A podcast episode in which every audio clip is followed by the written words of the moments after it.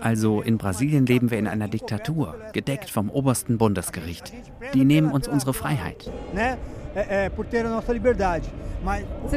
Du hast den Eindruck, du lebst gerade in einer Diktatur? Das ist der Anfang einer Diktatur. Denn Menschen wie du können nicht frei reden. Doch, ich kann frei reden. Ich rede den ganzen Tag. Also, hier in unserem Land kommen Menschen, die deine Arbeit machen und die Wahrheit sagen, ins Gefängnis.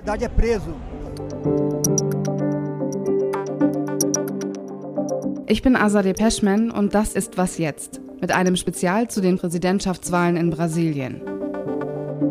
Ich war das allererste Mal vor genau zehn Jahren in Brasilien für ein Auslandssemester an der USP, der Universität von Sao Paulo. Das ist jetzt mein zweiter Rechercheaufenthalt in diesem Land. Und das offensichtlichste Thema, das sich gerade auftut, sind die Präsidentschaftswahlen, die morgen stattfinden. Wie polarisiert die Gesellschaft ist Darüber habe ich aus der Ferne und durch Gespräche mit brasilianischen Freundinnen und Journalistinnen schon vor der Reise einen kleinen Einblick gehabt. Eine Frage, die ich mir dabei immer gestellt habe, ist, was ist das entscheidende Thema, das den Wahlkampf bestimmt? Bevor es aber hier um den Wahlkampf geht, erstmal eine Zusammenfassung über das, was bei dieser Wahl überhaupt auf dem Spiel steht. Und ein kurzer Überblick über das, was die letzten vier Jahre während der Amtszeit des jetzigen Präsidenten Jair Bolsonaro passiert ist. Um mir das erklären zu lassen, mache ich mich auf den Weg zu einem Experten.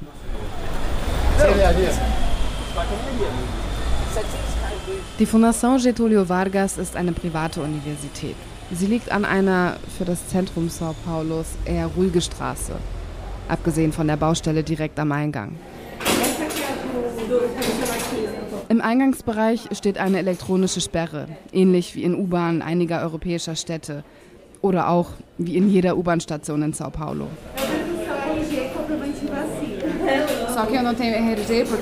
Nachdem die Formalitäten, Passnummer und Impfnachweis geklärt sind, darf ich ins Gebäude. Das ist Marco Teixeira, der mich glücklicherweise in den engen Gängen des Universitätsgebäudes findet, durch die ich herumirre. Die Uni wirkt modern, aber trotzdem eher unscheinbar und grau. Das einzig farbenfrohe hier sind Plakate, auf denen zum Beispiel steht, manche Menschen sind schwul, komm darauf klar. Ich bin Politikwissenschaftler und Professor an der Universität Getulio Vargas im Fachbereich öffentliche Verwaltung und ich forsche zu Wahlverhalten, Public Policy, eigentlich zu allem, was die Beziehung zwischen Staat und Gesellschaft betrifft. Ich frage ihn als erstes, wie er die letzten vier Jahre der Regierung unter Jair Bolsonaro zusammenfassen würde. Und er muss nicht mal eine halbe Sekunde nachdenken und sagt sofort: Eine Tragödie. Und über dieser Tragödie steht seiner Meinung nach die Gefahr für die brasilianische Demokratie. Es gibt daran keinen Zweifel. Die Demokratie ist in Gefahr, völlig unabhängig davon, ob Jair Bolsonaro gewinnt oder nicht. Und das ist so, weil die Demokratie schon seit 2018 in Gefahr ist. Schon 2018 hat er gesagt, dass er nur seinen Wahlsieg akzeptieren würde und sonst nichts. Die Zweifel an der Demokratiefähigkeit des Präsidenten, die sind nicht neu. Die gab es schon bevor er 2018 gewählt wurde. Er hat sich immer wieder positiv über die Militärdiktatur geäußert, hat selbst aktiv zur Desinformation beigetragen, indem er Fake News verbreitet hat und sich im Wahlkampf 2018, genauso wie in diesem Wahlkampf jetzt auch, immer wieder sexistisch und rassistisch geäußert. Von dem Moment an, in dem Bolsonaro Präsident wurde, hat er nichts anderes gemacht, als die Erwartungen zu erfüllen, die er aufgebaut hatte. Seine Regierungszeit hat einige Rückschritte hervorgebracht. Seit er an der Macht ist, gibt es mehr illegale GoldgräberInnen im Amazonas und die Zahl der Brände im Amazonas ist auch gestiegen. Mit diesem Thema war er vor allem in Deutschland häufig in den Schlagzeilen die Brände im Amazonas und vor allem die Abholzung im Regenwald. Sie schreitet, seit Jair Bolsonaro Präsident ist, ziemlich schnell voran. Allein in diesem Jahr wurden von Januar bis August fast 8000 Quadratkilometer Regenwald abgeholzt. Auch ein Ergebnis der Demokratieunfähigkeit von Jair Bolsonaro. Kriminelle, die den Regenwald illegal abholzen, haben unter seiner Regierung eine Art Amnestie erhalten. Und auch die Umwelt eignet sich gut als Desinformationsthema. Und zwar eines, bei dem der Präsident selbst der Superspreader ist. Dass der Amazonas immer mehr gerodet wird, auch illegal, das streitet Bolsonaro ab. Wie bei einem Treffen im Februar mit seinem Amtskollegen Viktor Orban. Er zeichnet ein Bild, das vorgibt, dass Brasilien viel dafür tut, den Amazonas zu erhalten. Das tut er auch auf höchster internationaler Ebene. Wie zuletzt im September, also während des Wahlkampfes bei der UN-Generalversammlung. Em matéria de meio ambiente e desenvolvimento sustentável, was die Umwelt und nachhaltige Entwicklung betrifft, Brasilien ist Teil der Lösung und weltweit Vorreiter. In Brasilien sind über 80 Prozent des Amazonas unberührt. Anders als das, was die nationale und internationale Presse verbreitet. Ao contrário do que é divulgado pela grande mídia nacional e internacional. Diese Rede vor der UN wurde von vielen Fact-Checking-Redaktionen, die es mittlerweile in Brasilien gibt, analysiert und in vielen Punkten widerlegt. Dass über 80 Prozent der Fläche des Amazonas unberührt ist, das stimmt so nicht. Laut Erhebungen der Datenbank Map Biomass ist auf 82 Prozent der Fläche des Amazonas zwar noch natürliche Vegetation vorhanden, das heißt aber nicht, dass diese Fläche unberührt oder gar unbeschädigt geblieben ist. Das mit dem Negieren und Abstreiten, das zieht sich bei Bolsonaro durch seine Politik der letzten vier Jahre durch. Es gibt aber noch einen weiteren Grund, den der Politikwissenschaftler Marco Teixeira aufzählt, als einen weiteren Akt der Tragödie der vergangenen vier Jahre. All das und dann auch noch Corona, beziehungsweise wie die Regierung den Kampf gegen Corona angegangen ist, die Verzögerung, mit der der Impfstoff beschafft wurde, die Leugnung der Wissenschaft. Ich kann das nur mit dem Wort Tragödie zusammenfassen. Klar, auch in Brasilien ist die Pandemie nicht spurlos vorbeigegangen. Corona war für Jair Bolsonaro ohnehin nur, nur eine Grippe, wobei eigentlich noch weniger, weil das Wort Grippezinha übersetzt grammatikalisch eine Verniedlichungsform der Grippe ist, also ein Grippchen sozusagen. Zur Geschichte gehört aber auch, er hat sich knapp zwei Wochen vor der Wahl davon distanziert und öffentlich in einem Podcast, der sich an ein evangelikales, junges Publikum richtet, gesagt, dass er die ein oder andere Aussage zu Corona bereut. Trotzdem, in Brasilien sind über 685.000 Menschen an Corona gestorben. Nur in den USA hat der Virus mehr Opfer gefordert. Gegen Bolsonaros Corona-Politik gab es dann 2020 auch Proteste im ganzen Land. Auf einigen Schildern stand das Wort Bolsonaro Genocida, also Bolsonaro Völkermörder. Also ich denke, der schlimmste Moment dieser Regierung war Corona. Der Präsident sagt, er sei kein Totengräber. Auf der anderen Seite hat er eine Person nachgemacht, die keine Luft bekommt und stirbt. Er hat nicht einmal jemanden besucht, der oder die einen Verwandten wegen Corona verloren hat. Aber er ordnet Staatstrauer an und geht zur Trauerfeier der Queen. Das ist ein Widerspruch, ein sehr, sehr starker Widerspruch in diesem Land, nicht wahr?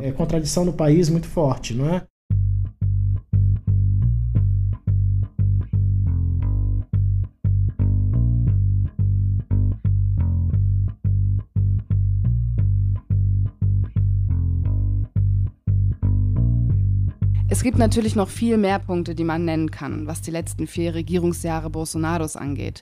Die Polizeigewalt war noch nie so hoch wie während Bolsonaros Amtszeit. Die Zahl der Femizide und Morde an Transmenschen ist hochgegangen. Dazu kommen die regelmäßigen Angriffe auf JournalistInnen seitens Bolsonaro.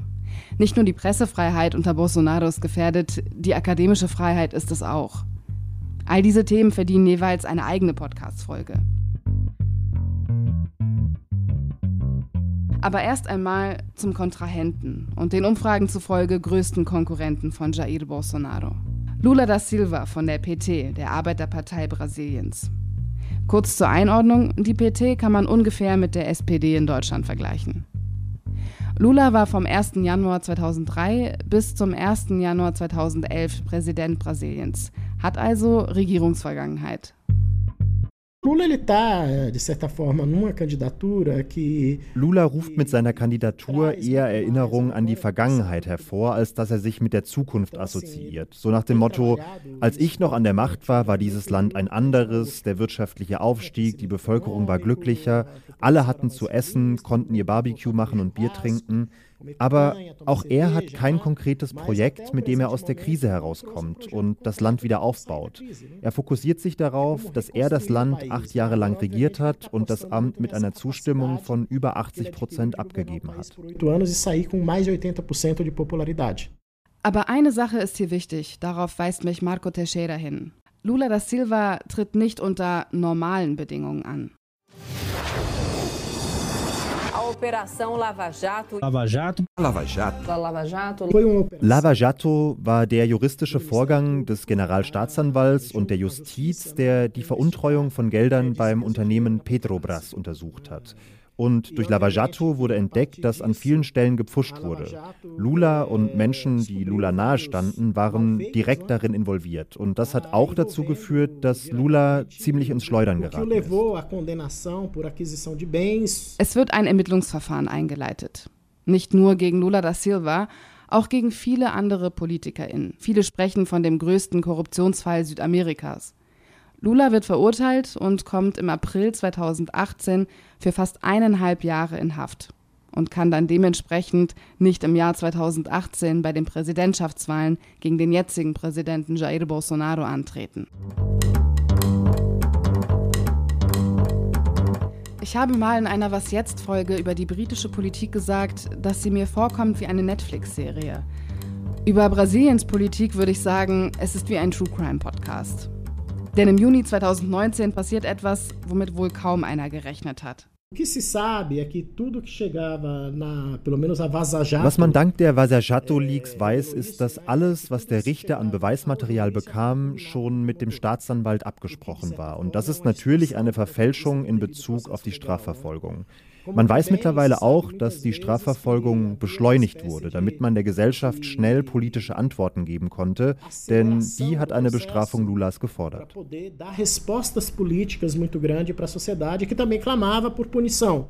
Bei dem Prozess, bei dem Lula verurteilt wurde, ging es also nicht mit rechten Dingen zu, um es jetzt mal diplomatisch auszudrücken. Der damalige Richter und Justizminister unter Bolsonaro, Sergio Moro, hat mit drei Staatsanwälten Nachrichten ausgetauscht. Die Staatsanwälte haben offen darüber gesprochen, dass sie einen Sieg der PT verhindern wollen. Sergio Moro half dabei, die Beweise gegen Lula zusammenzustellen. Glenn Greenwald, das ist der Journalist, der auch für die Snowden-Enthüllung verantwortlich ist, hat 2019 auf dem Portal The Intercept die Recherchen, auch bekannt unter dem Namen Vasajato, enthüllt. Die Verurteilung Lulas im Jahr 2018 war also nicht rechtmäßig. Die Tatsache, dass Lula sagt, er schulde der Justiz nichts, das stimmt, aber das heißt nicht, dass es keine Korruption gab. Das Unternehmen Petrobras hat viel Geld verloren und einen großen Schaden erlitten und dem muss man auch ins Auge sehen. Ich würde sagen, das war der Partei eine Lektion für die Zukunft. So oder so, morgen findet der erste Wahlgang statt und Lula darf antreten. Neben Lula und Bolsonaro treten noch Ciro Gomes von der PDT, der Demokratischen Arbeiterpartei, und Simone Tebet von der MDB, der brasilianischen Demokratischen Bewegung an. Beide erreichen aber laut Umfragen aktuell Ergebnisse im einstelligen Bereich. Die Wahl wird sich also zwischen Lula und Bolsonaro entscheiden. Die Stimmung in der brasilianischen Gesellschaft ist ziemlich aufgeheizt.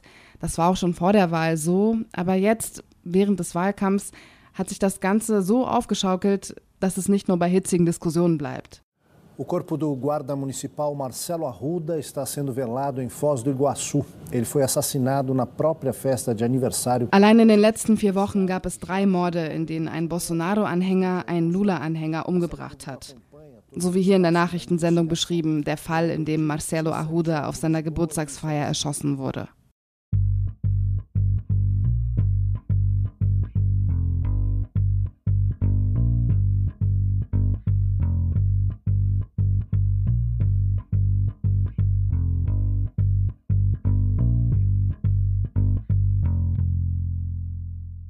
Lula war während seiner Amtszeit 2001 bis 2010 vor allem im Nordosten des Landes sehr beliebt. Lula kommt selbst aus Pernambuco, ein Bundesstaat im Nordosten Brasiliens. Die Hauptstadt ist Recife. Dort treffe ich Karin da Silva. Karin wohnt mit ihrer Familie in einem Viertel am Stadtrand Recifes. Die Klingel finde ich nicht sofort, aber Karin holt mich glücklicherweise ab. Oi, tudo bem? Prazer. esperando, Karin. Pode entrar. Ich kenne sie schon vom Bildschirm. Sie ist eine der Protagonistinnen aus dem Dokumentarfilm Preta von meiner Zeit-Online-Kollegin Pauliana Baumgarten, in der sie die Frauen ihrer Familie, darunter Karin, dokumentarisch porträtiert. Sie ist unglaublich herzlich. Karin hat Mittagessen gekocht, sagt sie, läuft voraus und stellt mich ihrer Oma vor. Immer im Hintergrund die beiden Hunde, die mich mit ihrem lauten Bellen begrüßen. Karin hat schon alles zum Tischdecken bereit. Es gibt Feijoada, also Reis mit Bohnen, das brasilianische Nationalgericht. Nudeln, Hähnchen und Salat. Von der Menge her könnte es auch für eine halbe Fußballmannschaft reichen. Wir suchen nach einem geeigneten Raum in dem Haus. Es sind 27 Grad draußen und der Ventilator im Wohnzimmer ist recht laut. Und auf der Dachterrasse hört man die laute Musik vom Nachbarhaus. Aber wir finden am Ende einen Raum, in dem man es auch ohne Ventilator aushält, trotz der Hitze. Ich frage Sie, welche Herausforderung Ihrer Meinung nach die größte ist in diesem Wahlkampf. Die größte Herausforderung ist es, dass Brasilianerinnen und Brasilianer anfangen, selbst zu denken.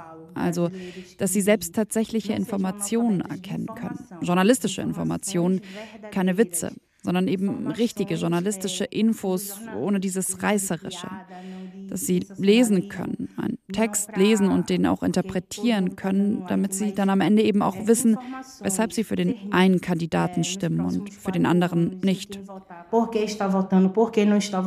Karin meint, dass es den meisten Menschen an Bildung fehlt. Das fange schon in der Grundschule an. Dass viele die Informationen, die sie weitergeleitet bekommen, nicht hinterfragen und einfach für bare Münze nehmen. Bei der letzten Wahl haben laut einer Studie fast 80 Prozent der brasilianischen Bevölkerung WhatsApp als Informationsquelle genutzt. Desinformation ist in Brasilien vor allem seit den letzten Präsidentschaftswahlen 2018 ein großes Thema. Für Karen das größte Thema der Wahl und gleichzeitig auch das größte Problem.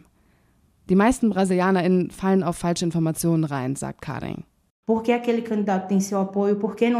meisten Menschen können gar nicht sagen, weshalb sie den einen oder den anderen Kandidaten unterstützen. Die meisten lesen irgendwas im Internet und nehmen das dann für bare Münze. Dass sich diese Menschen ändern, ist die größte Veränderung. Um diese Veränderung zu erreichen, müsste man ihrer Meinung nach in Bildung investieren. Ich habe bei Lula gesehen, dass es ihm wichtig ist, dass die Kinder einer Hausangestellten eine Ausbildung und Zugang zu Bildung bekommen. Er will, dass der Sohn der Hausangestellten studiert. Ich möchte, dass der Sohn der Hausangestellten eine gute Arbeit hat und dass er auch in dem Bereich arbeitet, in dem er ausgebildet wurde. Ich habe auch studiert, dank eines Programms der Regierung Lulas, aber ich hatte keine Arbeit. Ich habe fünf Jahre lang nach meinem Abschluss Arbeit gesucht. Ich habe Biologie studiert und bisher noch keinen Job in meinem Bereich gefunden. Es reicht halt nicht, dass man jemanden studieren lässt. Und ich bin nicht die Einzige. Es geht vielen so, die mit mir zusammen den Abschluss gemacht haben. Nur ein oder zwei arbeiten jetzt in ihrem Feld. Sehr wenige. Ein Studium allein, das reicht halt nicht. Karin spricht ein Thema an, das ganz unabhängig von dieser Wahl existiert. Die Kluft zwischen Arm und Reich. 10 Prozent der reichsten BrasilianerInnen verdienen 59 Prozent des gesamten Einkommens, das im Land verdient wird. Im Moment liegt die Arbeitslosenquote in Brasilien bei 9 Prozent. Gegen Ende von Lulas Amtszeit war es fast halb so viel. Wobei man natürlich auch sagen muss, damals gab es keine Pandemie und auch keine weltweite Rezession.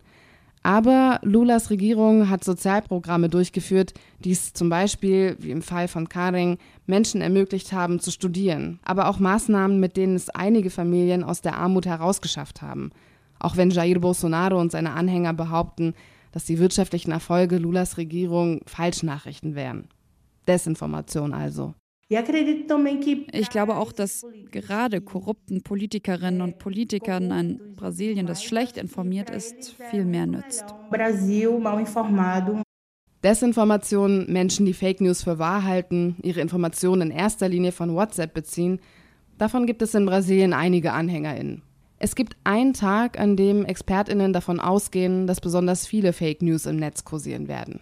Der Unabhängigkeitstag in Brasilien – der am 7. September dieses Jahres 200 Jahre lang her ist. Ein besonderes Datum also. Und ein Grund zum Feiern, zumindest für manche.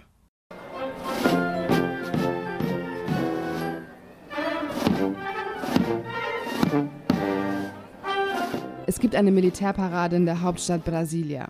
Junge Menschen, rot-weiß uniformiert mit Trommeln und Trompeten in der Hand, spielen unter anderem die Nationalhymne.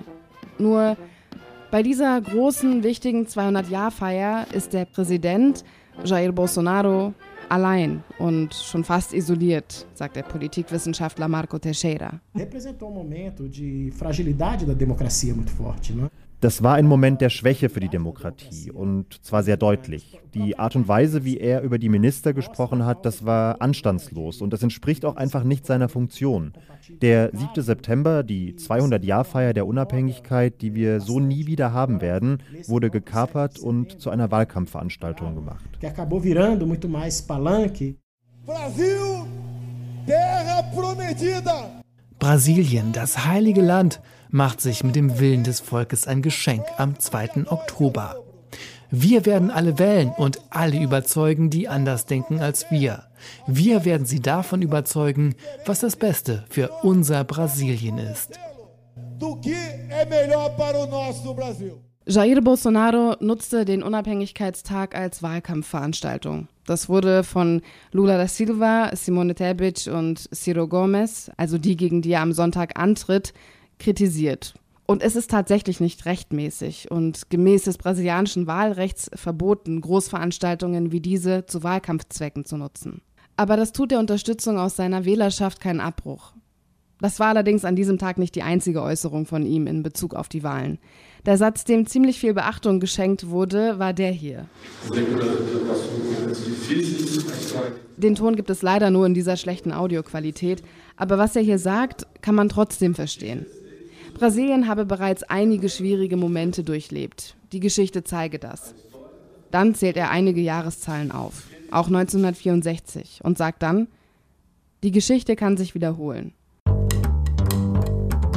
Und für das Jahr 1964 heißt das übersetzt Militärdiktatur.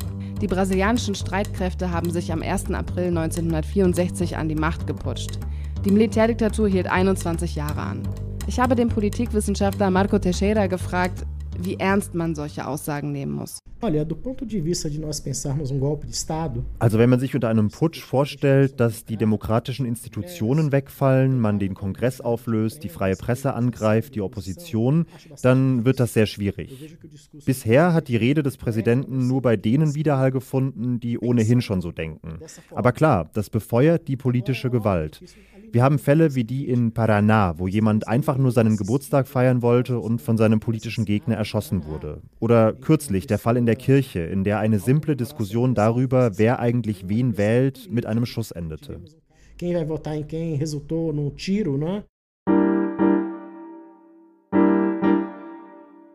Diese politische Gewalt, von der Marco Teixeira spricht, die erwartet man auch auf der Straße.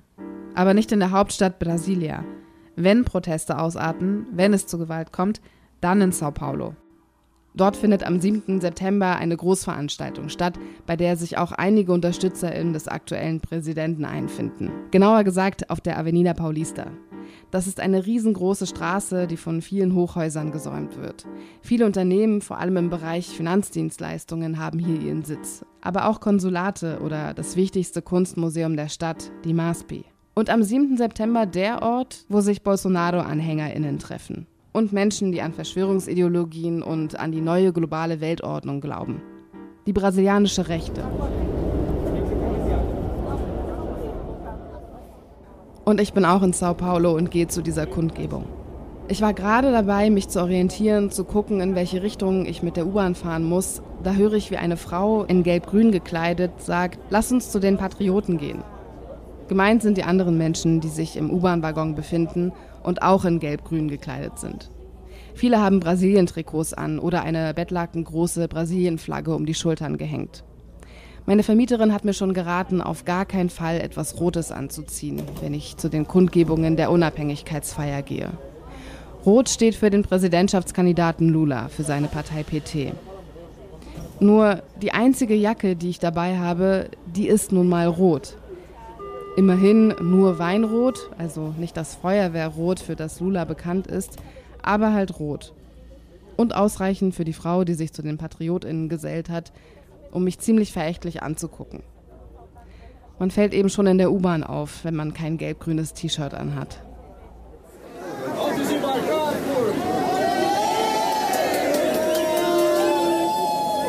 Angekommen an der Station Paulista stimmen Bolsonaro-AnhängerInnen in einen gemeinsamen Jubel ein. Einige sind mit Tröten ausgestattet. Dann skandieren sie einen der Slogans, der an dem Tag zentral ist.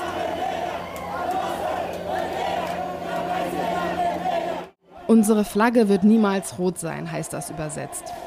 Rot steht nicht nur für Lula und seine Partei, sondern auch für den Kommunismus.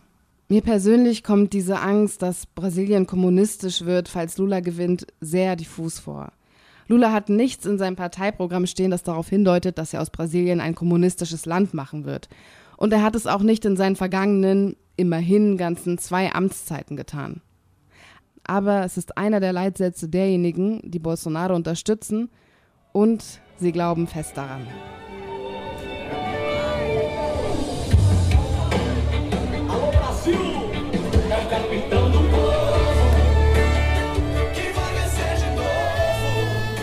Ich steige zusammen mit den anderen Teilnehmenden aus und stehe in einem Meer von Brasilien-Trikots und Fahnen. Die Stimmung gleicht einem Volksfest oder dem Karneval. Die Straße wird von LKW-großen Trucks gesäumt, die Musik spielen. Manches davon hört sich in meinen Ohren fast pastoral an. Überall stehen kleine Wagen, an denen etwas zu essen oder zu trinken verkauft wird. Und natürlich brasilianische Nationalflaggen.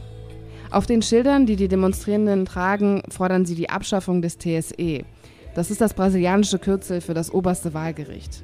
Ein riesiges Banner in Gelb-Grün kündigt an, wir werden Bolsonaro wieder wählen. Auf anderen Schildern steht Nein zum Kommunismus und Nie wieder Linke. Am Rande der riesigen Kundgebung sehe ich, wie ein älterer, kleiner Mann mit runder Brille Flugblätter verteilt. Er drückt mir auch eins in die Hand. Drauf zu sehen ist ein mittelalter Mann, schwarze Strickjacke, blaue Augen. Emilio Carpanis kandidiert für die Abgeordnetenkammer und sein guter Freund Osvaldo Jiménez unterstützt ihn im Wahlkampf. Aber er sei auch hier, um Wahlkampf für Bolsonaro zu machen, sagt er. Então, eu sou Oswaldo Jiménez, sou brasileiro de São Paulo, né? E hoje estou aqui na Avenida Paulista fazendo campanha em apoio ao presidente Bolsonaro. Ich sage ihm, dass ich nicht wählen kann, aber ihn gerne interviewen würde. Er stimmt zu. Er findet nämlich, dass die internationale Presse nur Unwahrheiten über Bolsonaro verbreitet und eine Narrative aufbaut, die nicht der Wahrheit entspreche. Wie viele andere Menschen hier befürchtet auch er, dass Lula da Silva in Brasilien den Kommunismus einführen möchte.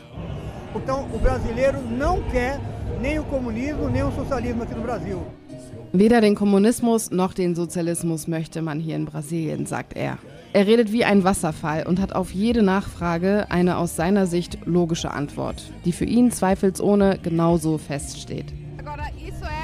Das ist jetzt das fünfte Mal, dass ich in Brasilien bin und ich sehe vor allem im Zentrum viel mehr Menschen, die auf der Straße leben. Ist das in den letzten Jahren schlimmer geworden? Das ist ein Narrativ der Arbeiterpartei PT, die mittlerweile gar keine Arbeiter mehr hat und eine Organisation von Kriminellen ist. Das ist das Erbe von Luis Inácio Lula da Silva. Er ist stolz auf sein Programm Bolsa Familia, ein Sozialprogramm. Aber was hat Bolsonaro gemacht, als er Präsident wurde? Er hat den Beitrag der Bolsa Familia erst auf 200 Reais und mittlerweile auf 600 Reais monatlich erhöht. Viele Familien, die vorher in Armut lebten, haben jetzt wieder etwas zu essen. Wie auch in anderen Ländern hat in Brasilien natürlich auch die Pandemie ihre Spuren hinterlassen. Aber Fakt ist auch, Laut einer Studie, die zwischen November 2021 und April dieses Jahres durchgeführt wurde, leben 33 Millionen Menschen in Brasilien in Armut, während es 2009, also gegen Ende der Amtszeit von Lula da Silva, 11 Millionen waren. Jair Bolsonaro hat sich zu dieser Studie geäußert. Die Studie sei übertrieben.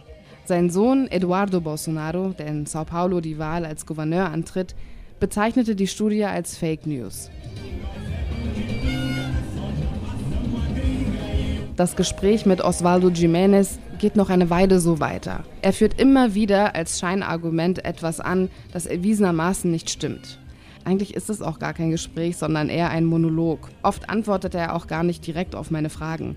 Ich unterbreche ihn mit Nachfragen häufig und er antwortet oft so, als würde er schon wissen, was ich gleich sage. Zum Beispiel, als ich ihn frage, was er tun wird, falls Lula gewinnt. Es geht um Leben und Tod. Ich denke, der Präsident wird im ersten Wahlgang gewinnen.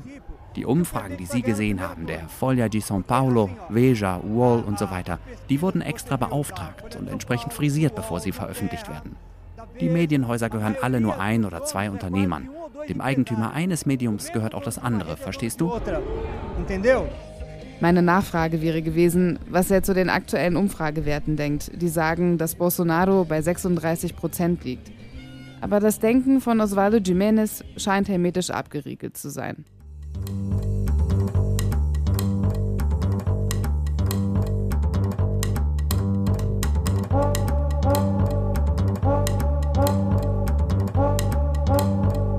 Die aktuellen Umfragen sehen sehr danach aus, dass Lula gewinnt. Er erreicht dort um die 50 Prozent. Klar, Umfragen sind mit Vorsicht zu genießen, aber es gibt trotzdem ein paar Indizien, die darauf hindeuten, dass Lula zumindest im zweiten Wahlgang gewinnen könnte.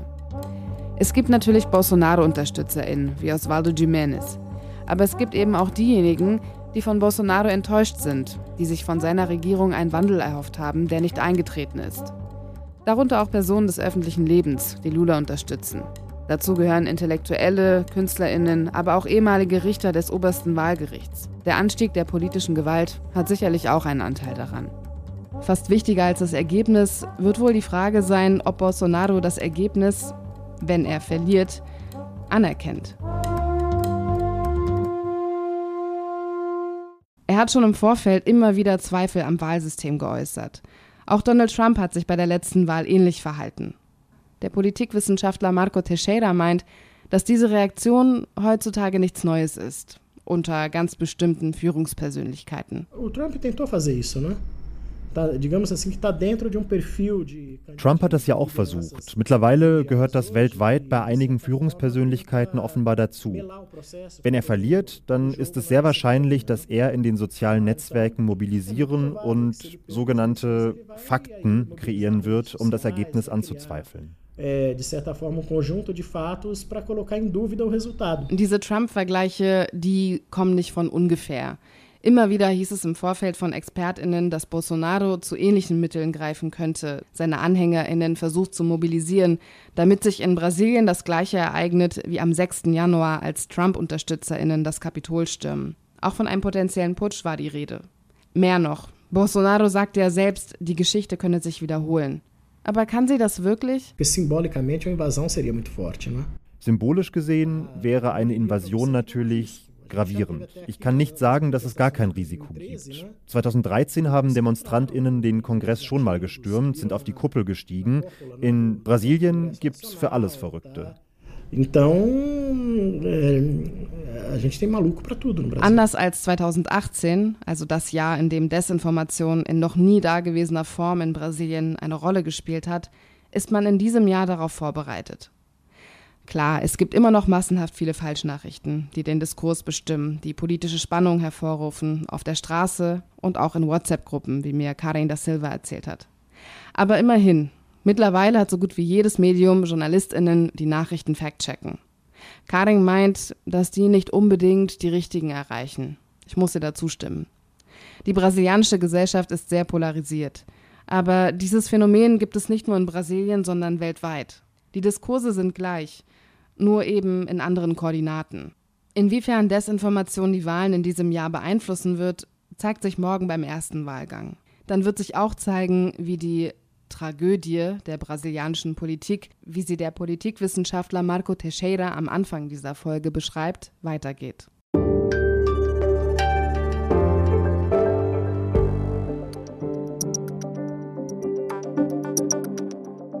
Und damit endet dieses Was jetzt Spezial zu den Präsidentschaftswahlen in Brasilien. An dieser Stelle ein großer Dank an meine GesprächspartnerInnen und an meine brasilianische Gastredaktion CBN São Paulo, die mir mit Kontakten, Wissen und Ressourcen unter die Arme gegriffen hat. Muito obrigada, Rádio CBN São Paulo, pela ajuda, pelo acolhimento, pelos contatos e por tirarem todas as dúvidas que eu tinha. Ich bin Azadeh Peschman. Danke fürs Zuhören. Kommen Sie gut durch den Tag.